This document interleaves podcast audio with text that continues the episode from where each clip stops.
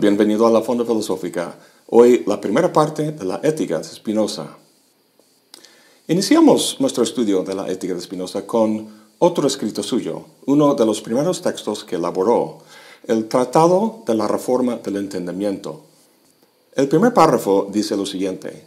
Después que la experiencia me había enseñado que todas las cosas que suceden con frecuencia en la vida ordinaria son vanas y fútiles, como veía que todas aquellas que eran para mí causa y objeto de temor no contenían en sí mismas ni bien ni mal alguno, a no ser en cuanto que mi ánimo era afectado por ellas, me decidí finalmente a investigar si existía algo que fuera un bien verdadero y capaz de comunicarse, y de tal naturaleza que por sí solo, rechazados todos los demás, afectara al ánimo.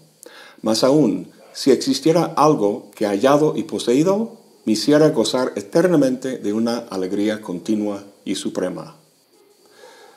Este pasaje es extraordinario.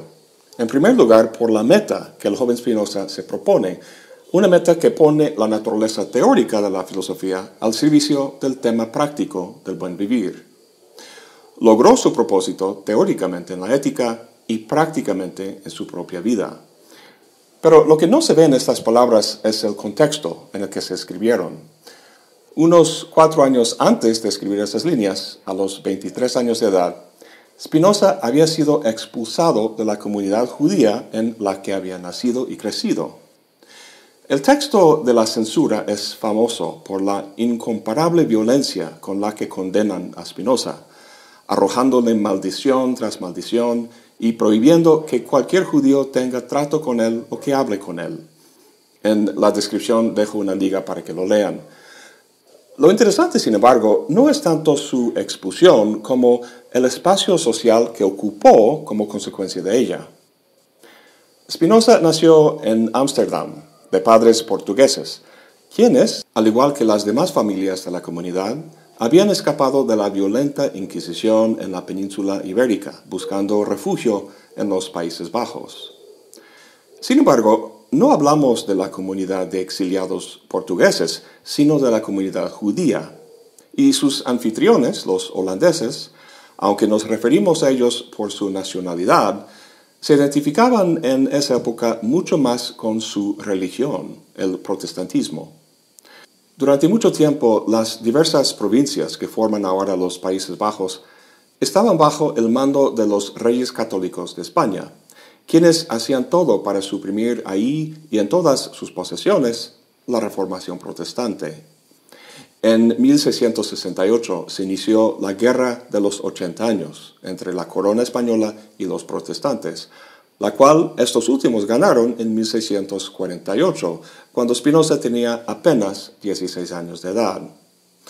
A lo que voy es que en esa época la identidad de uno era una identidad casi completamente religiosa, si no tenías afiliación religiosa, no existías socialmente.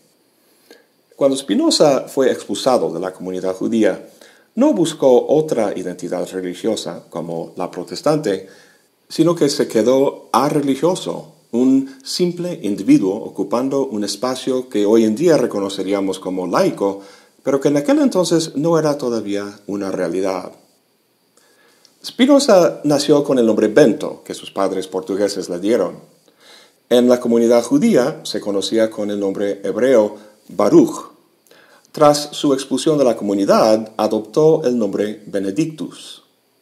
Los tres significan bendito, pero Benedictus no es ni portugués ni hebreo, sino latín, el lenguaje universal de la época, el lenguaje intelectual de la razón, la cual no tiene fronteras nacionales ni confesionales. Bueno, con esto volvamos al texto. Spinoza nos dice que la experiencia le había enseñado que las cosas ordinarias de la vida son vanas y fútiles. Es una experiencia que muchos tenemos, el darnos cuenta de que lo que la mayoría busca, dinero, poder, honores, es hueco y sin valor. Pero ¿qué hacer? ¿Estudio la carrera de administración de negocios para asegurar un buen ingreso? ¿O sigo mi corazón y estudio la filosofía? En el siguiente párrafo del texto podemos oír en las palabras de Spinoza el mismo cuestionamiento e incertidumbre por el que pasan muchos jóvenes en esta situación. Dice, Digo, me decidí finalmente porque a primera vista parecía imprudente querer dejar una cosa cierta por otra todavía incierta. En efecto, yo veía las ventajas que se derivan del honor y de las riquezas, y que me vería forzado a dejar de buscarlos si quería dedicarme seriamente a algo nuevo y diferente. De ahí que si la felicidad suprema residía en ellos, yo me privaba necesariamente de ella. Y si por el contrario no residía en ellos y yo me entregaba exclusivamente a su búsqueda, me privaría igualmente de la felicidad suprema. Hasta los 17 años de edad, Spinoza se formaba en la escuela judía y por la forma en que se destacaba, era claro que si quería, podía ser un gran y respetado rabino. Por la muerte de su hermano mayor, salió de la escuela a los 17 años para trabajar en el negocio de importación de su padre. A pesar de las ventajas de las que con certeza podría gozar, sea en el mundo religioso o en el mundo de los negocios, optó por otro camino de vida, el de la razón y la filosofía. Si tú optaste por el mismo camino y estudias ahora la carrera de filosofía, te felicito. Sin embargo, la gran diferencia entre tú y Spinoza no es tanto el intelecto, aunque sin duda Spinoza era muy probablemente más inteligente que tú y yo y la mayoría de los filósofos que han vivido. O sea, no tanto eso, sino lo que arriesgó en tomar la decisión que tomó. Si la vida filosófica no resulta ser lo que esperabas y te das cuenta tiempo después de que las riquezas era el camino indicado, la consecuencia es que simplemente serás medio pobre en lo económico. Para Spinoza el sacrificio era mucho mayor. Renunciar al camino de la mayoría implicó no solo una vida austera en cuanto a pertenencias, sino la vida de un paría, de un hombre exiliado entre una comunidad de exiliados. Pero Spinoza sabía que esto venía. Cuando le llegó la noticia de la sentencia, recuerda que tenía solo 23 años de edad, le comentó a un amigo, muy bien, esto no me obliga a hacer nada que no hubiera hecho por mi propia voluntad. Esta afirmación me hace pensar que a las alturas de la expulsión, Spinoza, en esencia, ya poseía ese bien verdadero que menciona en el Tratado de la Reforma del Entendimiento y que años más tarde demostraría de forma racional y muy explícita en la ética. ¿En qué consiste ese bien? En el tratado nos dice, consiste en el conocimiento de la unión que la mente mantiene con toda la naturaleza. Pero más allá de ese bien hay un bien supremo, dice, que sería llegar a ese conocimiento y disfrutarlo junto con otros individuos. Spinoza no era un ermitaño que nada más pulía lentes y escribía abstrusos textos metafísicos, sino un hombre que deseaba vivir bien y hacerlo de acuerdo con la razón. La razón no es algo privativo como el dinero o el dogma, sino que requiere ejercerse en comunidad. Para que esa comunidad sea posible, se requieren dos cosas. Primero, por el lado práctico, un espacio sociopolítico de libertad y tolerancia. Ese tema lo trata en otro tratado suyo, el Tratado Teológico Político. Por el lado teórico, se requiere ese conocimiento que ya comentamos sobre la naturaleza y nuestra relación con ella. Las dos cosas son muy difíciles de conseguir. Sobre la primera, solo diré que el esfuerzo intelectual de Spinoza fue muy importante en forjar lo que reconocemos hoy en día como la democracia laica. Sin embargo, es un fenómeno muy frágil que con diligencia hay que luchar para mantener. Con respecto a la segunda cosa, la sabiduría estoica, que Spinoza conocía bien, dice que el bienestar no puede ser una función de condiciones externas, dado que no las podemos controlar de todo. Aconseja más bien que nos fijemos en lo que sí podemos controlar, el mundo interno de cada quien. Pero no por eso sea necesariamente más fácil, porque requiere precisamente de una reforma del entendimiento, lo cual, como veremos, es difícil. El mismo Spinoza dice, ¿cómo podría suceder que si la salvación estuviera al alcance de la mano y pudiera ser encontrada sin gran esfuerzo, fuera por casi todos descuidada? Vivir en un estado laico que permite la libertad de pensamiento y de expresión no es garantía de que alcancemos el bien. Más poderoso quizá que los caprichos de monarcas y los dogmas de sacerdotes es nuestra vida afectiva. Las emociones que, como olas en el mar, nos suben y nos bajan de forma aparentemente inexorable. Para dejar de ser un juguete de las pasiones y volverse una persona libre, hay que entender su naturaleza y la naturaleza de muchas cosas más. Esta es la excelsa tarea de la ética.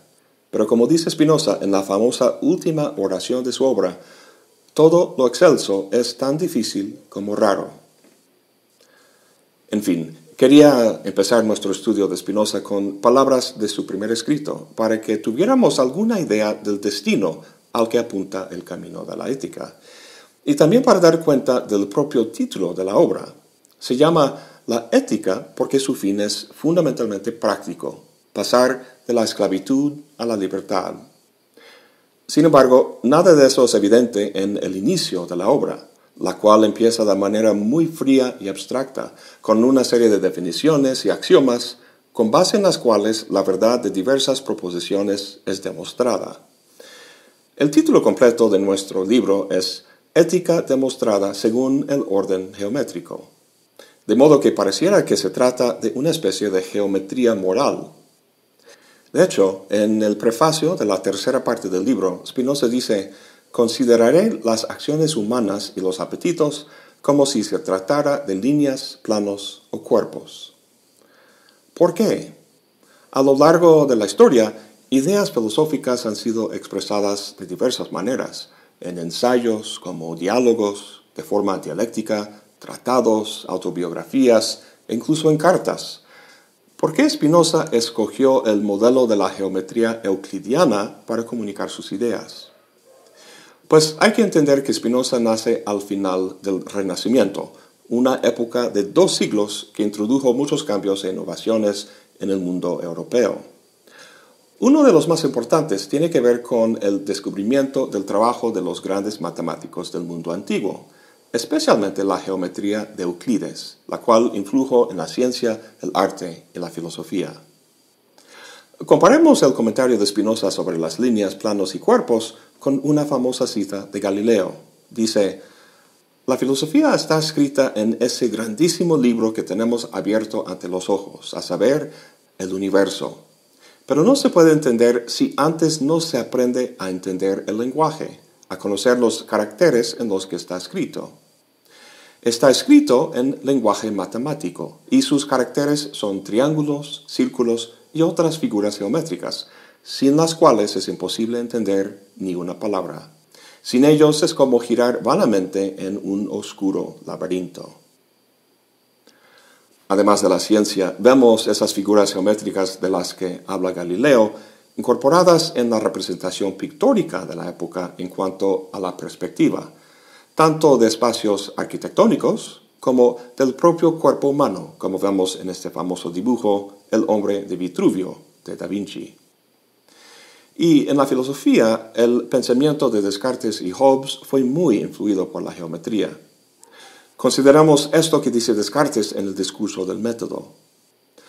Las largas cadenas de razones simples y fáciles, por medio de las cuales generalmente los geómetras llegan a alcanzar las demostraciones más difíciles, me habían proporcionado la ocasión de imaginar que todas las cosas que pueden ser objeto del conocimiento de los hombres se entrelazan de igual forma y que, absteniéndose de admitir como verdadera alguna que no lo sea, y guardando siempre el orden necesario para deducir unas de otras, no puede haber algunas tan alejadas de nuestro conocimiento que no podamos finalmente conocer, ni tan ocultas que no podamos llegar a descubrir. Lo que le llama la atención a Descartes sobre la geometría y las matemáticas es que sus conclusiones son incontrovertibles.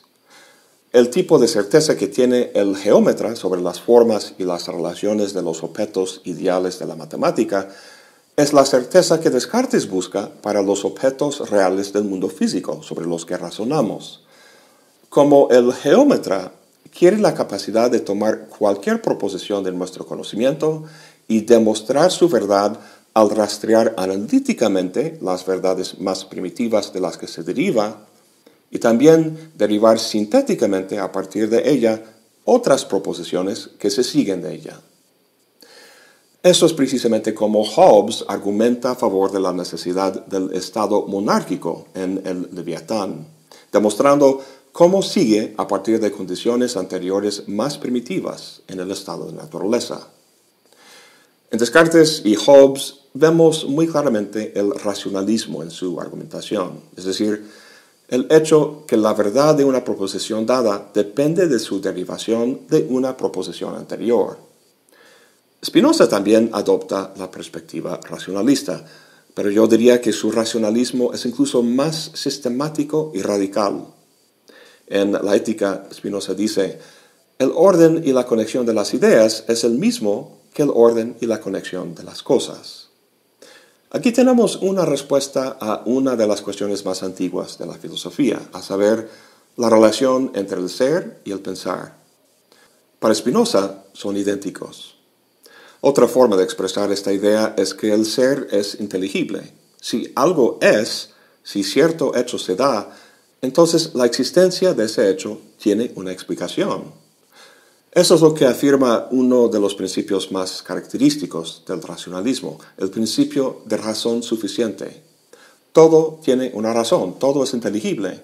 Si algo no fuera inteligible, si hubiera un hecho bruto, habría un límite a lo que podemos saber explicar. A lo mejor el mundo sea así.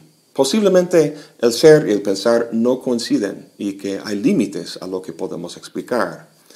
Sin embargo, la explicación, el impulso de volver razonable nuestra experiencia, es la tarea básica del filósofo. Spinoza toma muy en serio esa tarea y en su pensamiento lo vemos llevarla a su límite. La ética, en especial, en toda la historia de la filosofía, es el ejemplo más audaz de este compromiso con la inteligibilidad. Recordemos lo que platicamos al principio, que la meta fundamental de Spinoza es práctica, es decir, pasar de la esclavitud a la libertad. Pero esa meta práctica implica un trabajo teórico. Si recuerdas, su primer escrito se llama Tratado de la Reforma del Entendimiento. Para que acompañemos a Spinoza en la comunidad que concibe, hace falta que reformemos nuestro entendimiento. En la ética nos ha dado la herramienta indicada para ello, el aparato geométrico que toma de Euclides.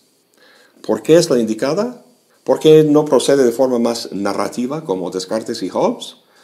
Pues podría serlo, pero el problema es que los que están en una condición de esclavitud están así debido a una confusión de ideas, ideas que Spinoza llama inadecuadas.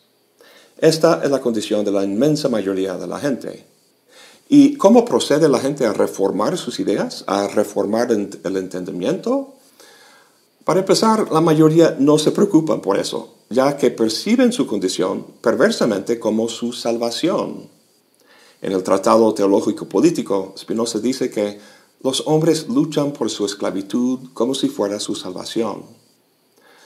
Si por suerte alguien identificara sus ideas como la fuente de su sufrimiento, ¿de qué manera podría proceder para reformarlas? ¿Qué criterio podría utilizar?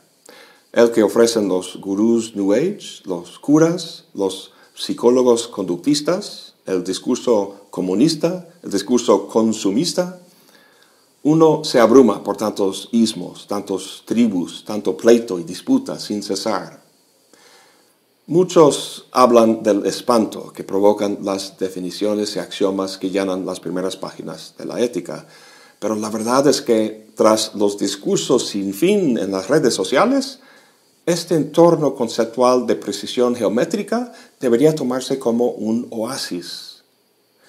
Spinoza emplea la exposición geométrica no por gusto, como un estilo entre otros viables, sino porque refleja la estructura de la realidad y porque su poder no es retórico, sino apodíctico. Es lo que mejor expresa y hace evidente la coincidencia entre el orden de las ideas y el de las cosas. Bueno, hemos hablado de la meta de Spinoza, la liberación y la felicidad, y también del método, por llamarlo así, el racionalismo y el orden geométrico. Es como si hubiéramos hablado del destino de un viaje y del medio de transporte, pero del paisaje, ¿qué veremos? Para los racionalistas, el punto de partida es de suma importancia, porque de ahí se sigue todo lo demás. En el caso de Spinoza, el punto de partida es Dios. No el Dios que brota de la imaginación religiosa, el creador trascendente del mundo, sino un Dios inmanente, idéntico con todo lo existente, es decir, con la naturaleza en su totalidad. Como lo dice en latín, Deus sive natura, Dios, o lo que es lo mismo, la naturaleza. Veremos que la naturaleza no es una colección de muchas cosas, sino una sola cosa, una sola sustancia, como Spinoza lo llama en la terminología de la época. Las diversas cosas que consideramos como separadas o individuales, como árboles y nosotros mismos, no son más que diversas configuraciones o variaciones de esa sustancia, lo que Spinoza llama modos. Además, veremos que la sustancia tiene una infinidad de atributos, o sea, formas en que su esencia se manifiesta. Los únicos dos atributos que el ser humano puede percibir es el pensamiento y la extensión. En la segunda parte pasa a considerar esos dos atributos en términos de la mente, el pensamiento, y el cuerpo, la extensión, y su relación entre sí. Spinoza no trata mente y cuerpo como dos sustancias, como hace Descartes, ya que su metafísica es monista. Mente y cuerpo son más bien dos manifestaciones del mismo fenómeno. Esto da paso a una idea muy extraña, el paralelismo psicofísico. Esto quiere decir que no hay una relación causal entre mente y cuerpo, sino que el orden o sucesión de ideas en la mente corre en paralelo con la sucesión de cosas en el mundo, pero de forma completamente independiente, sin que el uno determine al otro. Es bastante contraintuitivo, pero totalmente consistente con la argumentación. En la tercera parte pasa del aspecto cognitivo del ser humano a su lado afectivo. Aquí encontramos su famosa noción de conatus, que se refiere al impulso básico de cualquier cosa de perseverar en su existencia. En los seres humanos esto se manifiesta en términos de deseo, Spinoza invierte la concepción tradicional del bien que dice que deseamos algo porque es bueno. Para Spinoza algo es bueno porque lo deseamos. Si estas ideas te suenan a Nietzsche, pues no es de extrañar. Mucho antes de que el alemán hablara de la voluntad de poder, Spinoza planteaba el conatus. Hay una carta maravillosa de Nietzsche donde habla de su descubrimiento de Spinoza. Dice, Estoy asombrado y encantado. Tengo un precursor. ¿Y de qué género? He hallado que no solo su tendencia general es igual a la mía, hacer del conocimiento la pasión más poderosa, sino también que coincido con él en cinco puntos esenciales de su doctrina, en los cuales aquel original y solitario pensador se acerca a mí grandemente, y que son que niega el libre albedrío, la teleología, el orden moral universal, lo no egoísta y lo malo. Nietzsche, un pensador también bastante solitario, termina la carta diciendo que había encontrado un compañero. Por cierto, Hegel, con quien Nietzsche peleaba mucho, tenía también un profundo respeto por Spinoza. Entre otros elogios dice, Spinoza es tan fundamental para la filosofía moderna que bien puede decirse, quien no sea spinocista no tiene filosofía alguna. Bueno, volvamos al paisaje. Su análisis del deseo, el placer y el dolor es fascinante porque de él se deriva toda una taxonomía de los afectos o pasiones del ser humano. En pocas palabras, una geometría moral. Su forma de entender el amor y el odio es un buen ejemplo. El amor no es más que el placer acompañado de una conciencia de su causa externa, y el odio es un dolor acompañado de una conciencia de su causa externa. Tendemos a ver las emociones como medio amorfas y vagas, ubicadas en un continuo sin clara demarcación entre ellas. Una gran ventaja de la demostración geométrica de Spinoza es que permite esclarecerlas, distinguirlas, identificar las condiciones que las provocan. Nos permite hacer en lo que queda del libro una especie de ingeniería emocional. La cuarta parte se llama de la esclavitud humana o de la fuerza de los afectos. Explica la condición de esclavitud en términos de la distinción entre pasiones activas, asociadas con la alegría, y las pasivas, asociadas con la tristeza. Con todo esto analizado, y hay mucho que he dejado fuera, llegamos a la última parte del libro, que versa sobre el poder de la razón y cómo con ella se logra la libertad. La gran mayoría de la gente adquiere conocimiento sobre el mundo de manera aleatoria, utilizando los sentidos, la imaginación y la experiencia cotidiana. Gracias a ello, tienen ideas confusas que producen pasiones tristes que esclavizan. Pero hay una segunda vía o clase de conocimiento, la que se adquiere con la razón. Al haber llegado a esas alturas del libro, ya nos habremos acostumbrado a ella y habremos llegado muy lejos en la reforma de nuestro entendimiento. Pero hay una tercera y famosamente enigmática vía, una que requiere de la razón, pero que descansa a fin de cuentas sobre la intuición. Con ella alcanzamos una condición muy lejos de la esclavitud, a saber, la beatitud. Llegando al final del libro, parecerá que hayamos escalado el monte Everest. Pues intelectualmente sí, y aunque no será fácil, valdrá mucho la pena.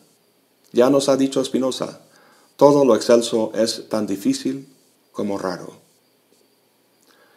Eso es todo por hoy. Gracias por acompañarme. Hasta la próxima y buen provecho.